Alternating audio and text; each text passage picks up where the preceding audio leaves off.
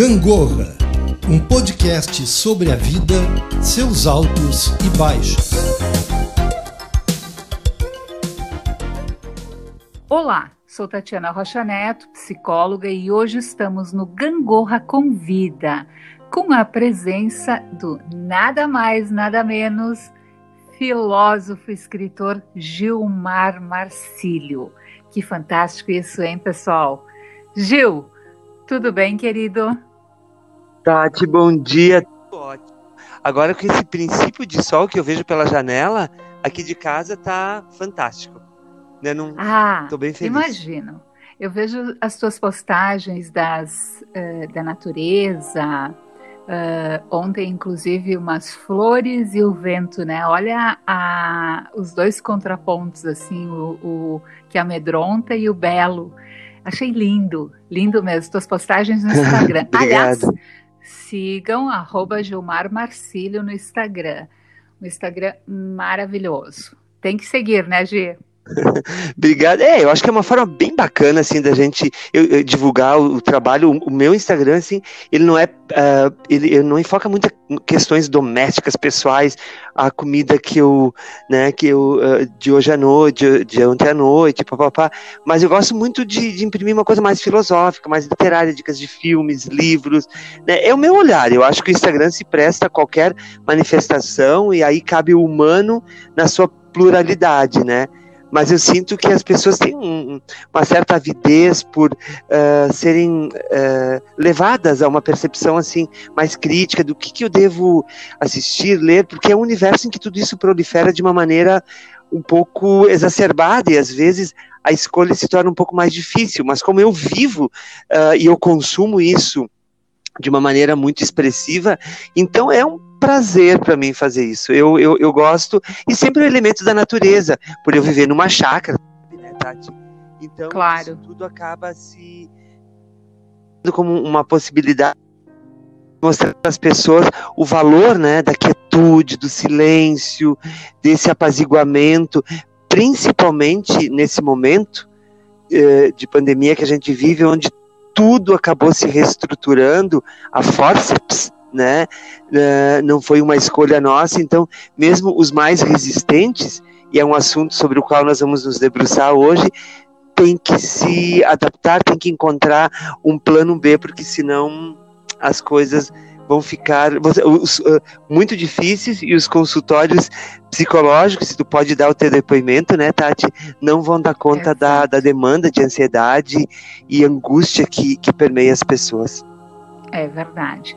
Bom, então nós vamos iniciar e nós vamos afastar um pouquinho o, a, a, a fala do microfone para nós termos uma voz bem audível para os nossos, é, os nossos ouvintes, não é, Gil? Hoje, como tu falaste há pouco, uh, nós conversaremos sobre esses altos e baixos da vida. Aliás, essa é a proposta do Gangorra, falar sobre os altos e baixos da vida. Há quem diga que se nós não tivermos esse movimento, Gil, nós estamos mortos. E até é, né? Se nós fizermos a referência àquele, àquele, àquele rabiscadinho médico de sobe e desce, quando ele vira linear, realmente onde estamos, né? Uhum. Morremos. É uma questão física, mas também a gente pode falar sobre o emocional. E Gil, tem um texto teu que está no livro é, A Vida Sem Manchete, que eu sou encantada com ele. Eu sou encantada por todos, mas este aqui é muito especial Obrigado. e eu utilizo muito ele. É um texto que o título é Adaptar-se. Eu vou ler aqui o primeiro parágrafozinho para introduzir o nosso assunto de hoje, o nosso tema, de uma forma bem metafórica, mas muito fantástica. Nele tu escreve o seguinte: Tenho uma amiga que passa por dificuldades homéricas toda vez que vai comprar um sapato. Ela calça 35,5. É quase impossível sentir-se confortável usando 35 ou 36. Ou fica muito folgado e aperta ou aperta demais. Resultado: ela vai se adaptando como pode. E essa peculiaridade a essa peculiaridade anatômica Deixa de lado a vaidade em troca do necessário conforto para conseguir andar sem formar bolhas nos pés ou tropeçar nas próprias pernas. Gil, estamos no momento em que calçamos 35,5 e temos que nos adaptar ao 35 ou 36? Olha, Tati, eu acho que é uma metáfora que cabe muito bem nesse momento, né? Tenho a impressão que nas primeiras semanas as pessoas, uh, mesmo movidas pelo medo, porque se hoje nós temos a noção do desconhecido e todas as teorias que proliferam na imprensa, todas as informações que chegam a nós não dão conta realmente desse processo do que está acontecendo, sabe? São uh, informações uh, pinceladas de, de, uma forma um pouco vaga, às vezes contraditória. Uh, apesar disso, eu acho que no começo as pessoas tiveram muita resistência nessa adaptação. Mas passa, é como eu vejo, pelo menos, passado um mês, dois meses, agora estamos entrando no quarto mês em que Mais isso foi, dias, foi é? decretado, né? Uh, certamente os mais aptos a essa maleabilidade emocional estão percebendo que a saúde mental deles está diretamente relacionada à capacidade de usar 35 ou 36 como um calçado mental. Mas é um processo muito difícil, porque eu acho que uh, o, o hábito, como dizia o Aristóteles, é a segunda natureza do homem. Muitas vezes é a primeira natureza do homem. Nós somos regidos por um processo de repetição e, embora muitas vezes nós tenhamos na rotina uma espécie de fastio, algo que a gente gosta de fugir, inaugurando um certo caráter de ineditismo na nossa existência, ela é, apesar disso tudo, apesar desses arroubos de, de contrariedade que eles nos causam, ela é um suporte uh, necessário para que a gente consiga viver um certo equilíbrio emocional. Acredito que nós não conseguiríamos viver na excepcionalidade, no extraordinário. Cansa muito, desgasta, é a busca de um espaço que nós não conhecemos, que nós não temos base nenhuma para fixar os nossos pés e esse momento, ele é o momento do desconhecido, do medo, do, do, do terreno não palmilhado ainda, talvez sob certos aspectos, não todos, eu não quero parecer leviano, porque eu não vivi experi essa experiência, mas ela é quase pior do que a guerra, porque a guerra, ela tem um, um sentido de, de tempo, de, de situação temporal ela começou no X dia e a gente sabe que um ano, dois ou três ela vai acabar. Agora, com essa questão do vírus, a gente fica num, numa impossibilidade de término. Quando surgirá a vacina, outro vírus se sobreporá, ou bactérias, quer dizer, é, a gente chega à conclusão de que nós é que somos o, o, o, meros habitantes, meros hospedeiros para esses vírus e essas bactérias. Essa visão antropomórfica de nos colocarmos no centro do universo, a gente sabe que ela é enganosa, mas quando a gente vê né, um vírus que é burro, cego, que não tem nenhuma capacidade senão de buscar essa hospedagem no nosso corpo, ele só sabe se reproduzir, ele não tem inteligência nenhuma, mas ele é letal. Então, esse, essa sensação de, de estar mergulhado num filme de ficção científica ruim é, é, é, é, muito assustador. Eu não sei se tu teve essa experiência de, às vezes, uh, suspender um, um, pouco a descrença e olhar uh, centenas de pessoas caminhando pela, pelas praças, pelas ruas, Sim. todas com máscaras, e tu dizer, dá vontade assim de, de, de, de fechar os olhos e não, espera, eu estou vendo errado, é uma realidade distorcida. E, e, e não é, né? O, o, acho que o, o, o, medo de habitar os lugares também está forçando as pessoas a essa adaptação, mas ainda eu penso que tudo é muito incipiente. E acho que no consultório tu deve ter esse retorno de uma maneira mais eficiente ainda do que no dia a dia, no ordinário do dia a dia, que as pessoas estão sim buscando com seus recursos próprios essa, essa readequação, mas ela ainda é bastante difícil. Sim, e ela se torna difícil, Gil, porque nós temos uh, duas instâncias bem específicas. Nós temos essa, esse olhar uh, para fora de nós, essa situação externa que nós temos que conviver, esse medo, essa insegurança, não só com relação ao contágio da doença, do, enfim, mas também é, toda essa reestruturação econômico-financeira que fatalmente está iniciando e virá e possivelmente virá de uma forma muito intensa. Então, esse medo que nos assola, assim como nós temos também essa reestruturação interna, ou seja, nós temos que nos adaptar tanto aos nossos sentimentos, quer dizer, enfrentar os sentimentos negativos, porque é a única forma que nós temos de passar por essa situação relativamente bem, não é? Assim como nós temos as nossas relações, as nossas relações dentro de casa que têm que serem totalmente reformuladas. Desde a divisão de um espaço para aqueles que estão em teletrabalho, por exemplo, né? Uh, enquanto um faz um telefonema e talvez fale num tom mais alto e atrapalhe o outro que está lá numa videoconferência, né? uh, se escuta histórias muito engraçadas. Ontem mesmo, ouvindo de uma aluna que ela estava numa aula, né, de uma videochamada, e o pai, sem se dar conta, passa por trás e aparece, óbvio, no vídeo, mas claro que ele não fez isso propositadamente. Ele passa de uhum. cuecas, sabe? Então, Gil, são coisas do nosso dia a dia que assim a gente até é. tem que rir um pouquinho para aliviar, sabe? No entanto, são adaptações e olha quantas adaptações nós temos. Somos seres tão adaptáveis assim, viu? Olha, eu acho que assim, o espaço doméstico é o espaço da liberdade por excelência, né? É onde nós nos permitimos ser o que não somos no público, embora essa parede do privado e do público se torne cada dia mais tênue. Então, eu, eu, eu acho que a gente tem que se cercear dentro desse, dessa concha, desse útero ulterior, né? É, é bem complicado, é bem difícil.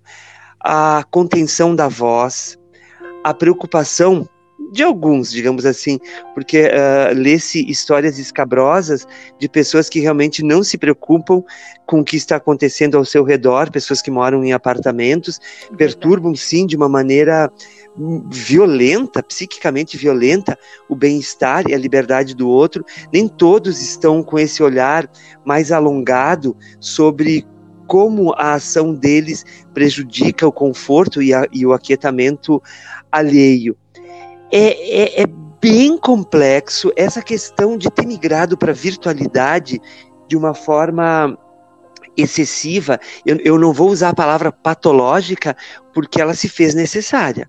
Eu hoje me, me, me sinto muito próximo dessa realidade que eu resisti durante muito tempo, né, ao uso dos, da, das redes sociais, dos aplicativos, mas agora ela se apresenta como a única possibilidade de um simulacro de presença. Eu sempre tenho em mente que não é a presença real. Isso, esse contato epidérmico, essa o morno da pele, aquilo que um abraço te traz como benefício emocional, ele está absolutamente vetado nesse momento. E isso é uma espécie de desvio daquilo que nós sempre categorizamos como o bem-estar, o bem viver, a própria afetividade. Então, é muito pouco tempo para a gente também exigir, né, Tati, das pessoas. Ok, já me adaptei, sabe? É um mundo totalmente diverso, mas agora vamos seguir com o barco. Claro, é, nós invocamos sempre nessas questões a presença uh, do Darwin, né, que usou essa palavra pela primeira vez como o, o exercício da sobrevivência. Adaptar-se é sobreviver, os outros perecerão. Não tem nada de espiritual, não tem nada de religioso, é a natureza mostrando a sua força e as suas fragilidades. quando nós lembramos que nós somos animais, como todos os outros, que talvez se distinguem para o bem e para o mal pela racionalidade, nós devemos também lembrar que tudo mais pertence à ordem da biologia. E se a adaptação for no campo mental, ela vai acontecer também nesse processo biológico. Né? O, o uso da máscara, o distanciamento, o, o, cuidado de si, como Michel Foucault muito bem eh, definiu na, na, na obra dele, ela vai exigir de cada ser humano uma reinvenção. É uma palavra um pouco gasta, a palavra assim, ó, reinvenção, resiliência e nova normalidade, eu acho que já estão sendo excessivamente banalizadas, mas elas fazem Sim. parte, Tati, do cardápio cotidiano daquilo que nós temos à, à nossa disposição. Eu não é, consigo avaliar. Hum. Perdão? Não pode falar. Oi? Pode, ah, tá, pode não, seguir. É, só para concluir, é, eu não consigo avaliar o que é estar confinado num pequeno apartamento com crianças com uma demanda, com uma exigência o tempo todo. Eu moro numa chácara e eu, eu estou confinado em 20 mil metros quadrados, num espaço onde o uso da máscara se torna quase que opcional aqui, né? Uhum. Então, para mim, esse processo ele é menos difícil do que alguém que está amarrado numa situação.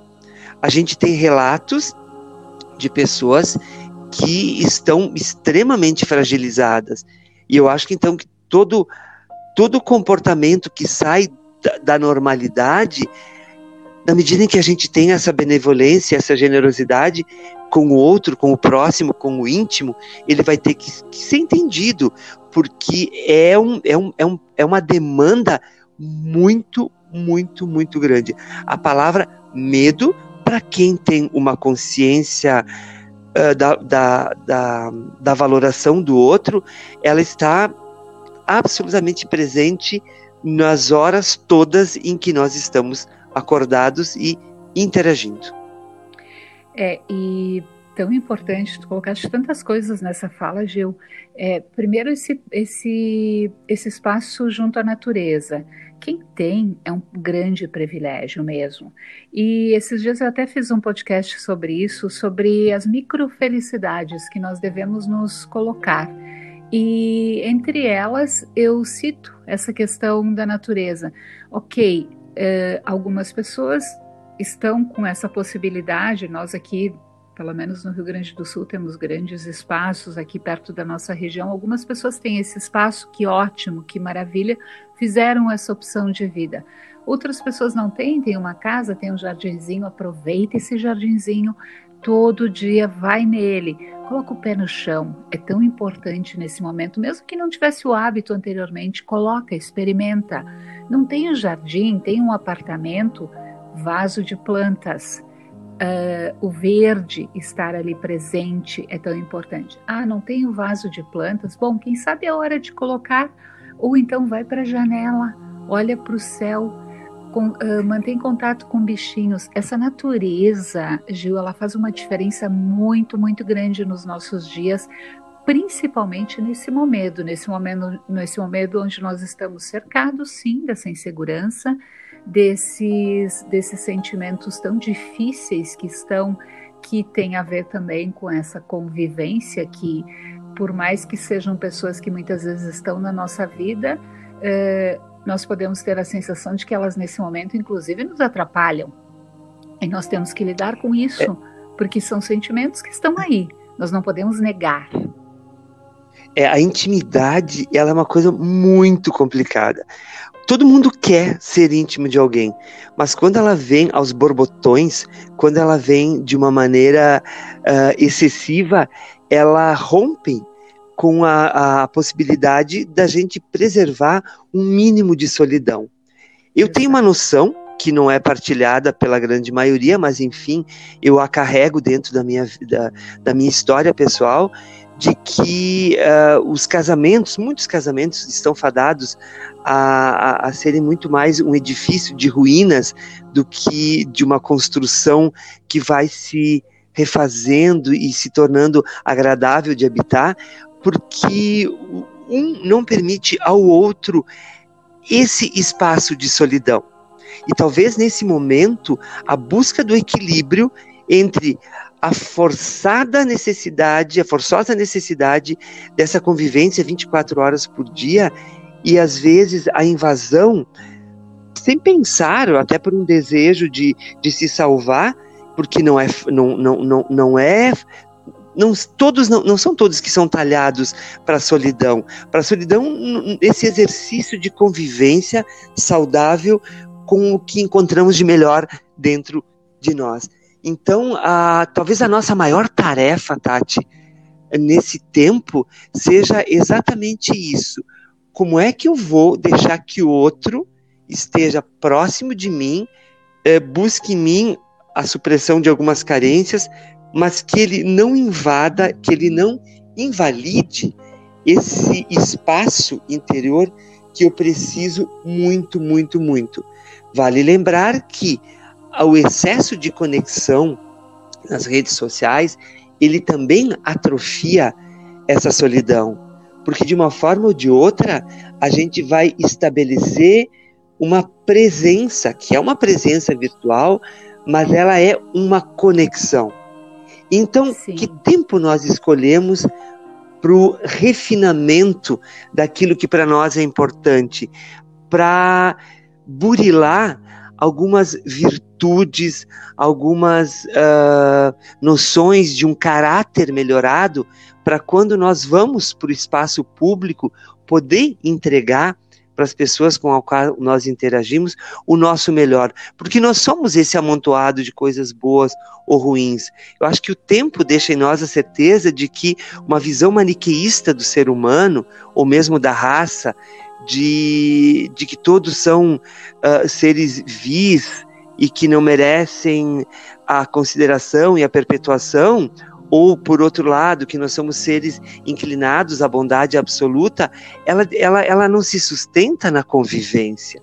E os casamentos, eles são o laboratório, eles geram um fermento que é nocivo ou benéfico na medida em que a gente encontra exatamente esse equilíbrio, que agora se tornou mais difícil, né? Mas voltando à palavra que é o mote da nossa conversa, a adaptação ela vai realmente colocar num patamar de benefícios aqueles que conseguiram com maior facilidade com menor resistência, e aí está uma palavra também muito presente nos nossos dias. Muitos de nós resistem, é como se a gente tivesse agarrado no mastro de um navio que está sossobrando, a gente sabe que em breve ele afundará, mas a gente diz: não, eu estou aqui na ponta, talvez eu consiga me salvar a tempo. Nós não nos salvaremos se não tivermos essa maleabilidade, essa noção de que se nós não formos árvores que se vergam ao vento, aos temporais, nós seremos derrubados. E essa talvez seja a grande tarefa que nos é exigida agora.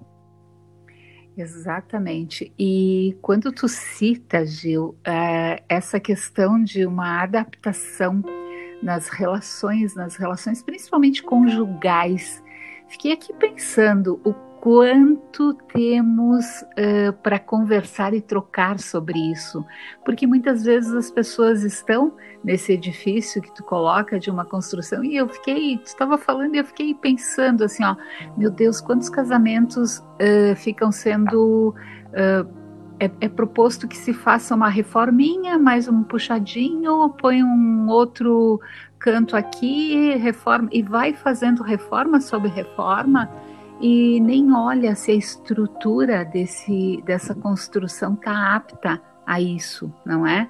Então, muitas vezes até é. aparentemente fica bonito, mas e, e será que tem estrutura para quanto tempo nesse sentido? Então, é hora sim da gente olhar as relações e tudo, né? Tudo nas relações.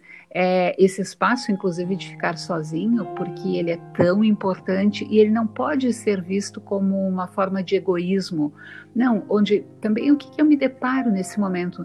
Ah, temos que ter uma agenda cheia inúmeras videoconferências, as redes sociais, uh, os cursos, uh, o teletrabalho, que já está ali é, para a maioria, enfim, os que não estão têm uma rotina alterada de trabalho, com exceção de algumas categorias, é, toda essa adaptação a um novo jeito de sair na rua, aos, ao autocuidado todo que temos que ter, ou seja, a demanda é tão grande, mas tão grande que eu fico pensando, né, que agarrados a esse mastro, uh, como faremos com tudo isso? Não é fácil? É, é, é um desafio imenso, Tati. Tu sabes que, com o perdão da autorreferência, eu vou fazer uma, uma remissão. A, eu tenho uma, uma obra que vai ser lançada provavelmente o ano que vem, porque esse um pouco difícil reunião uhum. de algumas pessoas, de um grupo maior de pessoas, ela é totalmente inviável. Mas eu tenho um livro pronto numa editora de São Paulo, a Foco, que se chama Jardim de Bolso, Lições Estoicas para uma Vida Serena. Em, em 100 curtos textos, eu, de uma maneira ou de outra, eu, eu, eu, eu enfecho como se fosse um buquê de percepções a noção da importância da palavra aceitação o estoicismo uhum. ele tem como premissa básica a noção de que uh, a gente deve usar as forças que nós temos, físicas e mentais, para alterar aquilo que é possível. Aquilo que não é, nós temos que nos conformar, não como seres dóceis e que entregam passivamente, mas simplesmente sabendo que uh, contra algumas forças é impossível a gente lutar, né?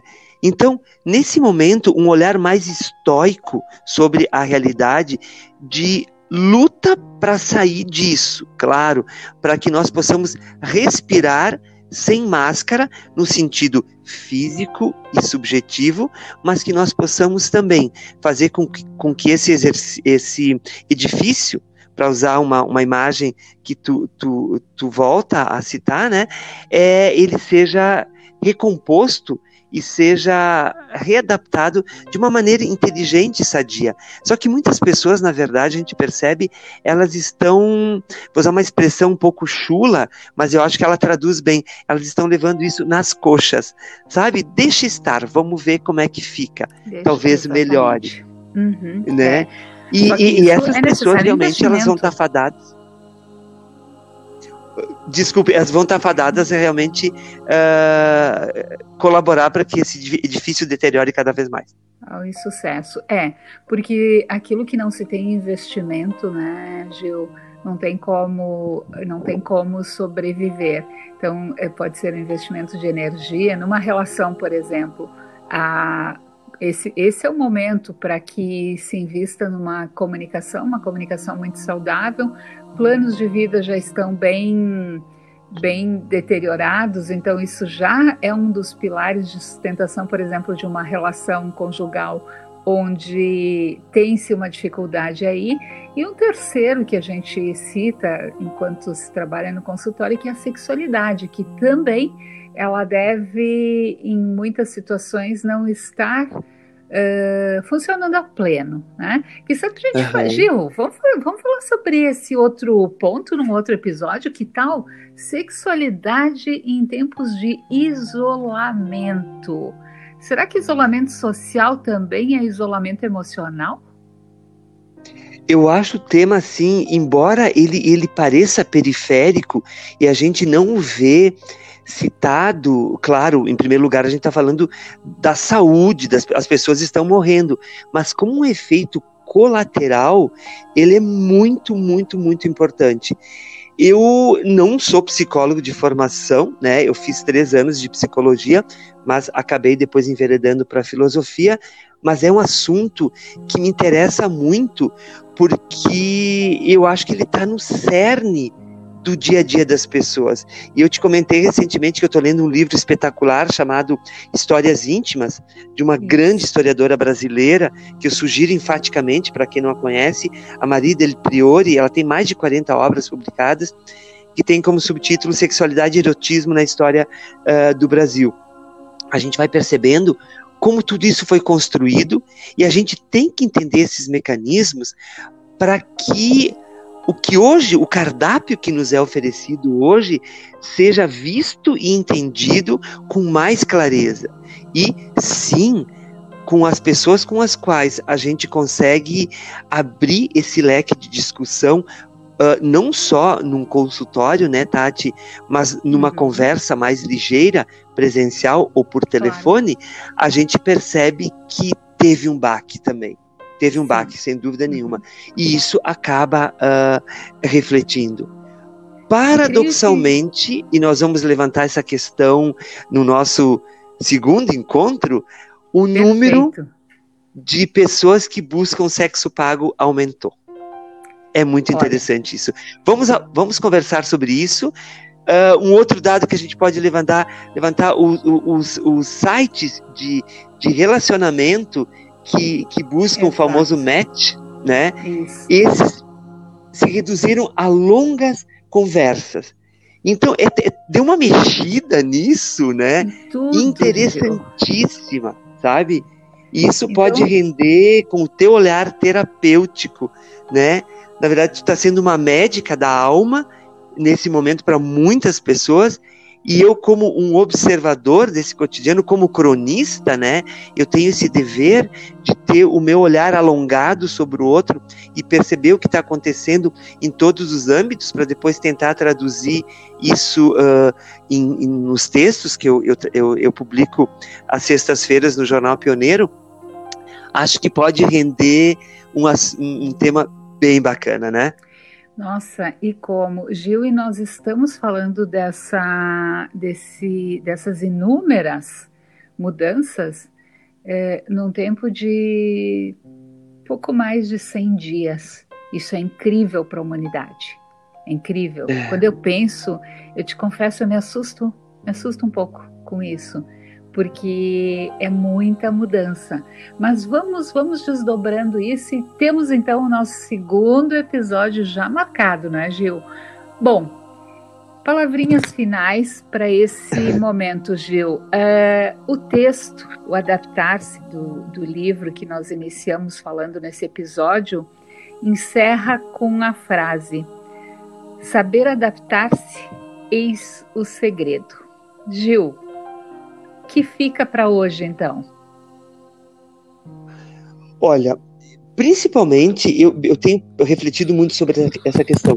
Nós somos, somos seres temporais, mas nós vivemos uh, de uma maneira, às vezes, exacerbada, nos projetando ou alimentando memórias. O grande desafio hoje, penso, é que nós estamos mais colados no presente. Essa adaptação ela se faz num tempo muito mais curto, isso sinalizaste, são 100 dias. As pessoas não têm mais a possibilidade de mastigar, de macerar, né, com, com, com a necessária reflexão aquilo que está acontecendo.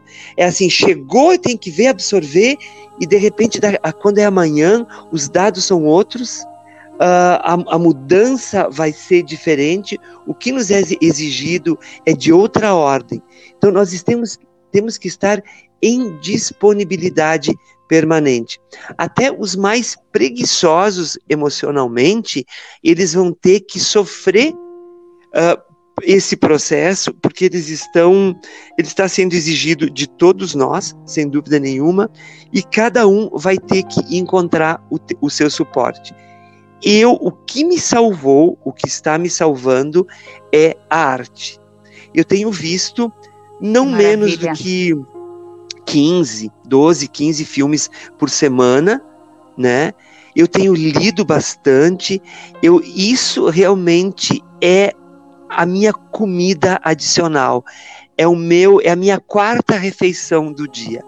Então, se eu pudesse dizer para as pessoas uh, qual é a âncora de salvação, se você tem uma mínima relação com o cinema, com a literatura, com a música, agora com os podcasts que eu ouço muito, quando tu me convidaste, eu recebi isso com grande entusiasmo, porque eu sou um consumidor de podcasts já há uns seis meses, oito meses, nas minhas caminhadas matinais. Então, o que eu diria para as pessoas? Procurem isso, sabe? Isso, assim, é, é, é, é a espécie de bênção final que o padre dava nas comunidades há muitos anos atrás. Eu diria, vão com Deus, mas vão com a arte, porque não existe companhia melhor. Quem tem um suporte espiritual, fantástico, né? Eu não vejo uh, nessa pandemia, nesse vírus, uma maldição divina. Eu acho que para mim é a biologia simplesmente mostrando a sua força, é a natureza revelando o seu caráter de sobrevivência. Mas eu acho que as pessoas né? Mas as pessoas que têm isso, é, que têm um suporte, é um alento, sabe? É, é, é, uma, é uma maneira de viver com menos angústia. Isso que, por mais que se leia, por mais que a gente se informe, ainda estamos no campo total do desconhecido. Todo dia é, ó, oh, está surgindo um vírus novo. Ó, oh, esse vírus está tendo mutações. A vacina, final do ano, não, final do ano que vem. Então é a exigência mental dessa dessa readaptação à avalanche de informações que já era muito grande, gerou muitos problemas interiores, né? E eu acho que a arte, esse alívio, esse respiro, essa isso também é olhar pelo buraco da fechadura, só que não com a intimidade que a sexualidade exige. Acho que aqui o buraco da fechadura é maior e ele mostra um campo tão pleno de significados, ele ressignifica justamente a vida de uma maneira como o dia a dia às vezes monótono e repetitivo não nos dá. Então a gente pode calçar 35,5, mas a arte nos mostra que com inteligência, com uh, capacidade emocional flexível, nós podemos usar 38, 19, 40, 50 e nos sentirmos absolutamente confortáveis. A caminhada vai ser muito, mas muito melhor assim. Que maravilha, Gil. Dicas de alimentar a alma nesse final. Bom, encerramos então o episódio de hoje e esse foi o Gangorra Convida, com a presença do filósofo e escritor Gilmar Marcílio, onde abordamos a grande adaptação dos nossos dias de vida. E até o nosso próximo episódio. Na próxima semana, então, teremos novamente esse bate-papo com Gilmar Marcílio. Muitíssimo obrigada, Gil. Grande beijo, boa semana, fica bem com essa natureza maravilhosa que tu tens aí e que todos estejamos bem nesse momento, não é? Na medida do possível. Muito obrigado, Tati. Obrigado a todos que nos ouviram.